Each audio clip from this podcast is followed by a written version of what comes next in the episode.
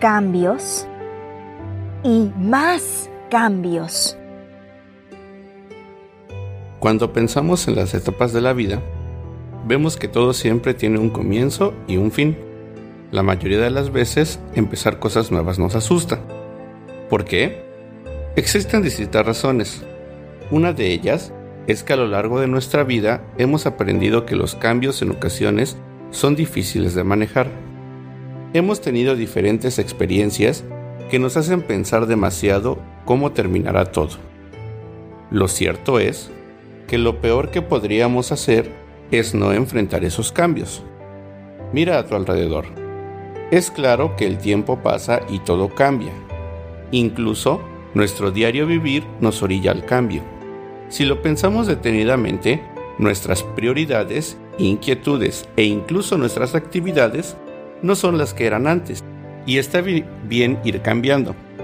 Tal vez sería más peligroso no hacerlo, quedar estancados en una actitud, en un punto de vista o en una vida que no es como debería. Pero cuidado, al enfrentarnos a los cambios, hay una cosa que jamás debemos perder de vista. Cambiar todo lo necesario nunca debería cambiar nuestras convicciones, quien realmente somos y sobre todo nuestra confianza en Dios.